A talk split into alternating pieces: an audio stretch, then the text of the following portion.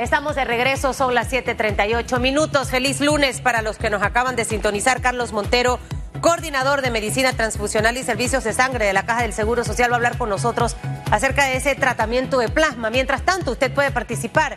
Hay pregunta ya colgada en redes sociales.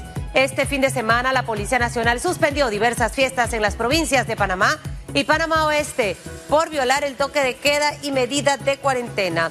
Deben aumentar las multas a quienes incumplan la norma. Opine utilizando el hashtag radiografía esta mañana. El doctor Carlos Montero es coordinador de medicina transfusional y servicios de sangre de la Caja del Seguro Social. La semana pasada escuchábamos eh, cuando lo presentaban, doctor, en estas conferencias de prensa y los panameños poco a poco nos hemos eh, ido un poco poniendo expertos en este tema de salud. Y cuando uno escucha, no, el plasma, lo que funciona, les, les ayuda a los pacientes que están con COVID. Quisiera que esta mañana usted nos explicara un poquito al iniciar radiografía, doctor, en qué consiste todo esto para, para, para entender cómo una persona que fue paciente de COVID puede donar su plasma y esto en realidad, cómo, cómo, cómo funciona.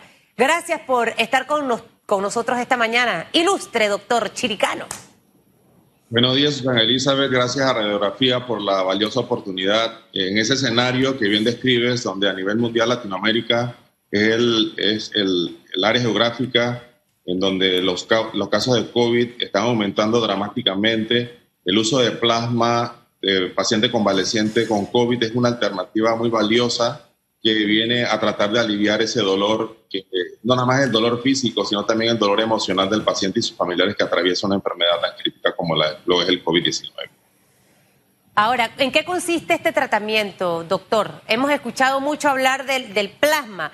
Eh, para mí eh, es como complicado el entender, pero quisiera que usted en, en palabras sencillas pudiera hablarle a la población en qué consiste este tratamiento y básicamente si ustedes apuestan a que va a ser positivo en Panamá?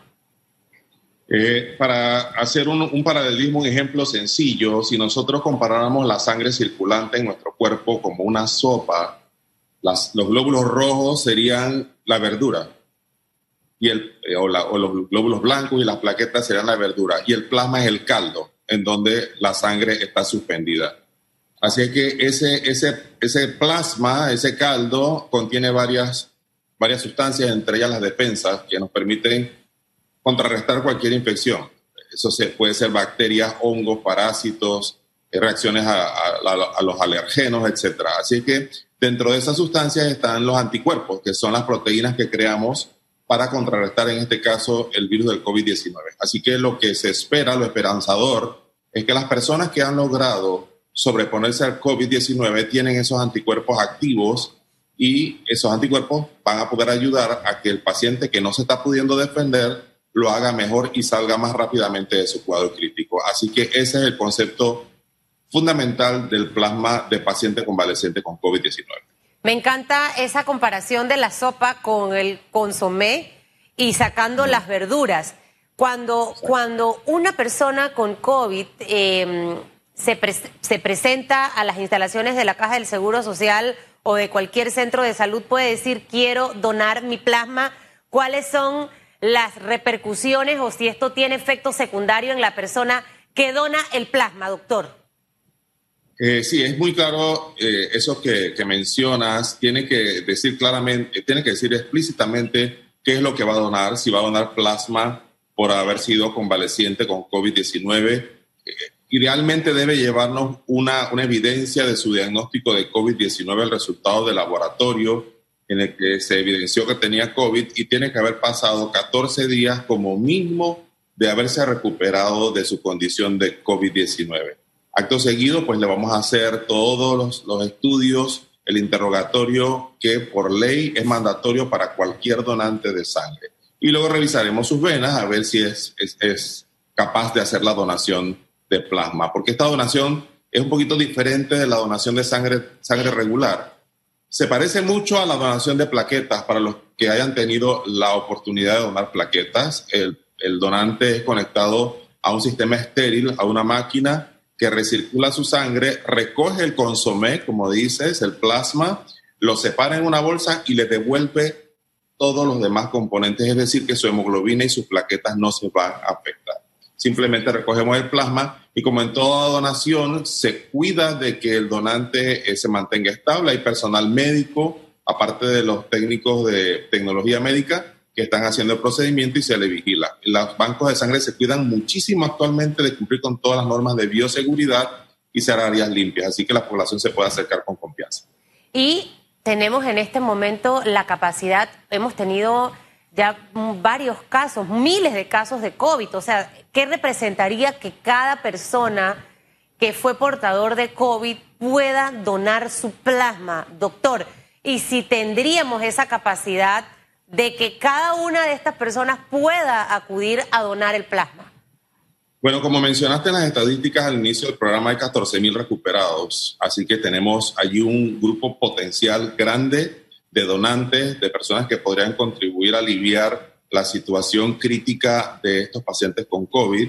Tenemos 129 camas en unidad de cuidados intensivos llenas, así que tenemos varios candidatos para recibir ese plasma y como ven, pues el número de defunciones lamentablemente sigue aumentando con más de 500 defunciones a nivel nacional. Así que yo quiero instar y aprovechar tus cámaras para eh, que la población se acerque a donar y no tenga miedo. Decías hace un rato que escuche su corazón y haga, haga lo que tiene que hacer, no tenga miedo. Ese mensaje también es para los donantes de sangre, de plaquetas y de plasma por, por COVID.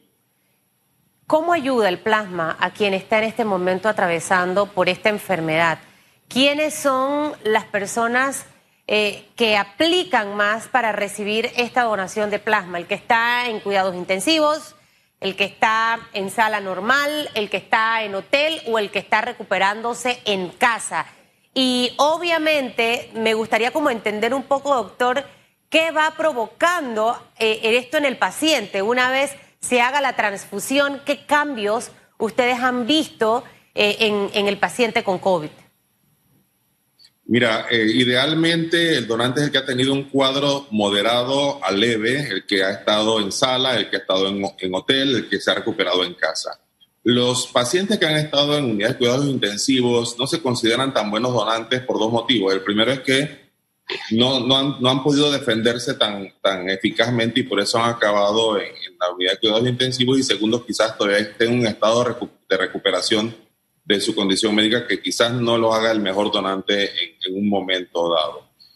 Estas, estas personas candidatas a donar van a donar 600 ml, 400 a 600 ml de su plasma y ese plasma en el paciente que está eh, evolucionando muy rápidamente quizás le evite el tener que llegar a una ventilación mecánica no invasiva o ser entubado y entrar en un respirador.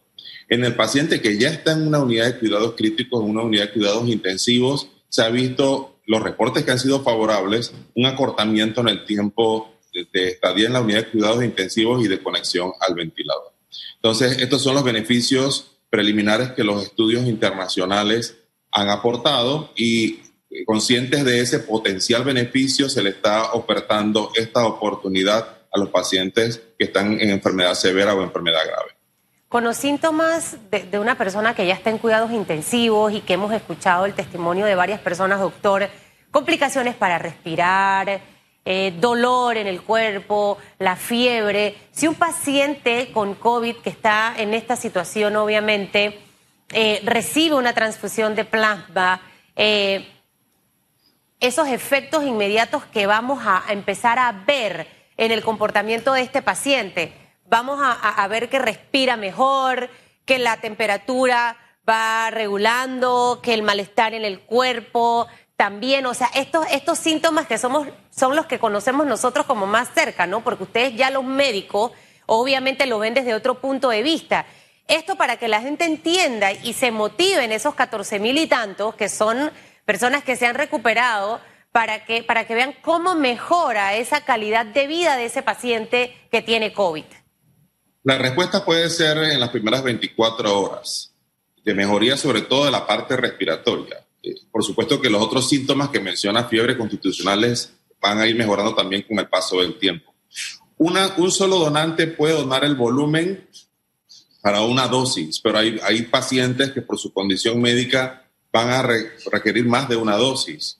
incluso se describe hasta cinco dosis. Así es que se, necesitaron promedio, necesitaría un promedio de uno a cinco donantes de plasma por caso para tratar de revertir estos síntomas que muy bien has descrito. Sobre todo la parte respiratoria y la, la necesidad de ventilación mecánica, es decir, estar conectado con un tubo a un respirador. Es decir, que una persona que done su plasma no puede solamente ayudar a, otro paciente, necesitaría cuatro compañeros más para poder que eso surta un efecto positivo. Ahora, este, este ejercicio que hemos estado viendo y usted recién eh, entra a esta mesa de trabajo, doctor, ha funcionado en otros países en medio de esta pandemia. ¿Qué otros eh, casos de éxito hemos visto en el mundo en medio de la pandemia con la utilización del plasma? Sí ha habido casos de éxito, por eso es que la FDA el 16 de junio oficialmente se pronunció extendiendo el uso del plasma no nada más dentro del marco de estudios clínicos, sino también con una intención de tratar, es decir, ponerlo a disposición de los pacientes que no tienen acceso o no pueden entrar en el estudio, en los estudios clínicos en curso. Así que esos resultados favorables preliminares, aún no evidencia tipo 1A, que llamamos científicamente, sino que todavía sigue siendo anecdótica, esa evidencia es la que permite dar, dar este recurso, ponerlo a disposición de los pacientes que están evolucionando hacia enfermedad severa o grave. Tengo que hacer hincapié que cuando el paciente es sometido a esta terapia o a su familiar, pues si el paciente no está en condición de, recibir la información, se le brinda toda la, la, data, toda la estadística de si hay posibilidades o no de recuperación. En realidad no hay certeza en que el uso del plasma va a revertir la condición del paciente, pero nos fundamentamos pues, en esos resultados internacionales y en la aprobación de FDA para ofrecer la terapia. Y hay que recordar que como toda transfusión, pues hay efectos adversos que el equipo médico no puede vaticinar, no puede tener certeza de si se va a dar, como, como lo es la reacción alérgica, porque estás recibiendo un tejido, un líquido, unas proteínas que no son de tu cuerpo y puedes reaccionar eh, de una forma leve hasta severa. ¿Pueden aplicarse ambos tratamientos, doctor, el plasma y obviamente los medicamentos que también hemos escuchado que están utilizando con pacientes de COVID o tendría que ser uno de los dos? No, en realidad sí se pueden aplicar simultáneamente eh, con pacientes delicados como los que eh, han tenido mundialmente y los que hemos tenido en Panamá. Eh, se puede aplicar toda la terapia disponible. En realidad yo creo que el equipo médico en Panamá está haciendo todo lo humanamente posible y se han puesto todos los recursos en todos los escenarios a nivel público y privado para salvar a nuestros pacientes. Y afortunadamente en Panamá pues hemos tenido medicamentos también para ayudar a los pacientes en situación crítica. Se puede usar medicamentos y se puede usar la transfusión de plasma. Yo tengo, yo tengo que reconocer que los panameños han respondido muy bien al llamado desde que se empezó a hablar de donación de sangre, porque no había sangre y de hecho no hay sangre todavía en los hospitales los panameños quieren donar sangre, los panameños han respondido a donar plaquetas y yo sé que van a responder al llamado de la donación de plasma también. Bueno, y, es lo que necesitamos en este momento y haciendo ese cálculo con los 14 mil y tantos de casos, quiero decir la cifra exactita, doctor, 14 mil 359 personas que se han recuperado de COVID en Panamá, que si hoy acuden a donar su plasma, definitivamente que van a colaborar a mejorar la calidad de vida de una persona que en este momento está padeciendo la enfermedad y hasta otorgarle la vida. En 24 horas, como usted dice, ya se empiezan a ver los resultados. ¿Cuál sería este enfoque ahora que usted entra, eh, doctor Montero, eh, a, este, a este equipo de trabajo que le está haciendo frente a esta situación? Eh, ¿Qué van a manejar? Eh, básicamente cómo van a, trabajar con todas las instalaciones, o sea, básicamente cuál va a ser el trabajo que entra usted a hacer a partir de este momento.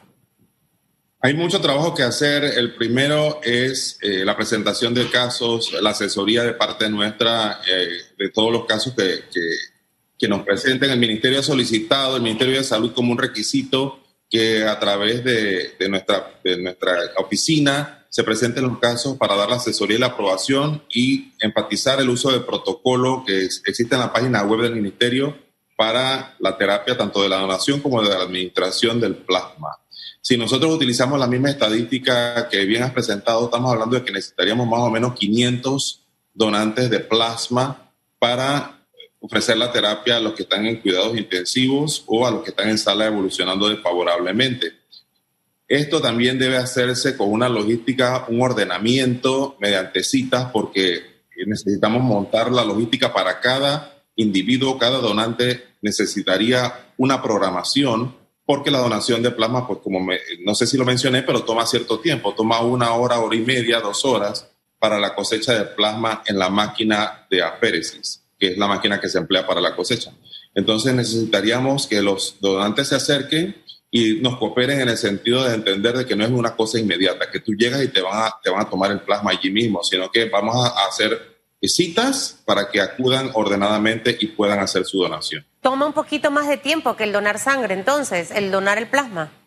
Correcto, la donación de sangre toma 10 a 12 minutos. En cambio, la donación de plaquetas y la donación de plasma necesita más dedicación de tiempo. Estamos hablando promedio una hora, hora y media, dos horas. La de plaqueta dura una, una hora, hora y media, y la de plasma puede durar hasta dos horas. Así que sí hay que estar dispuesto a, estar programado, a, recibir una cita de acuerdo a la conveniencia del donante y a sentarse y donar un poquito de vida. Dar el mejor regalo que le puedes dar a una persona y es un regalo de vida que no puede recibir con un cheque ni con una tarjeta de crédito. Así es, hay pacientes asintomáticos, doctor, personas que a lo mejor les dio COVID y ni saben, pero por curiosidad fueron y se hicieron la prueba, después en algún momento te dio, esa persona también puede donar eh, eh, su plasma aunque no haya presentado síntomas o hay alguna diferencia.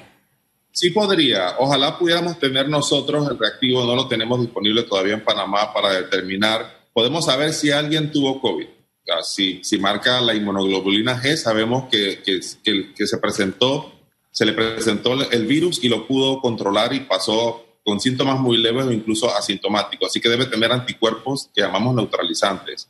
Actualmente no tenemos disponible el reactivo para, por lo menos a nivel clínico, a nivel fuera de los, del, del ambiente de investigación, para definir qué concentración de anticuerpos neutralizantes tiene cada potencial donante. Así es que lo hacemos sobre la base de que se recuperó y que pudo controlar el, virus. Oiga, doctor, rapidito ya nada más para irme. ¿Este plasma es el mismo que algunas personas se colocan en la cara para verse más jóvenes? Eh, ¿Es, lo mismo? Es un poco parecido, lo único que estas indicaciones en estética pues no, no son las mismas que utilizamos nosotros en bancos de sangre para la terapia. Pero sí, eso es un poco similar. Lo único que el nuestro pues está dirigido en la mayoría de los casos a, corregir enfermedades que afectan la coagulación de la sangre y en este caso a contrarrestar enfermedades infecciosas como el COVID-19. Bueno, muchísimas gracias al doctor Carlos Montero por haber estado con nosotros. Aprendí muchas cosas y estoy segura que nuestros televidentes y oyentes también. Mire, cuán milagroso el plasma. Quédese con la sopa. Sáquele las verduras y el consomé, ese es el plasma de su sangre. Y si usted puede donarlo, y fue paciente de COVID, hágalo. Necesitamos cinco personas para ayudar a una, pero tenemos 14.359. Gracias, doctor. Que tenga una semana súper guau. Escuchen su corazón, no tengan miedo. Gracias. Gracias a usted. Bueno, vamos a, ir a la pausa, pero antes voy a recordarles la pregunta que tenemos colgada esta mañana. Muy interesante la entrevista con el doctor Carlos Montero, la verdad. Ey, es que hubo fiestas, fiestas y fiestas, Edilma, este fin de semana. La Policía Nacional suspendió diversas fiestas en las provincias de Panamá y Panamá Oeste por violar el toque de queda, medida de cuarentena. Deben aumentar las multas a quienes incumplan la norma. Opine, usted opine, a ver qué se puede hacer. Hacemos una pausa, regresamos con Marta Luna, busque pluma y papel. Ella nos va a hablar un poco de la moratoria, qué fue lo que aprobó la Asamblea, eso qué representa ¿En qué, se, ¿En qué se parece a lo que ya hay en los bancos y en algunos negocios donde hay cuarentena? Por ejemplo, hay en el tema de la telefonía, hay en el tema de la electricidad, eh, con el tema de los bancos. En segundos, usted no se pierda esta entrevista. Ya volvemos.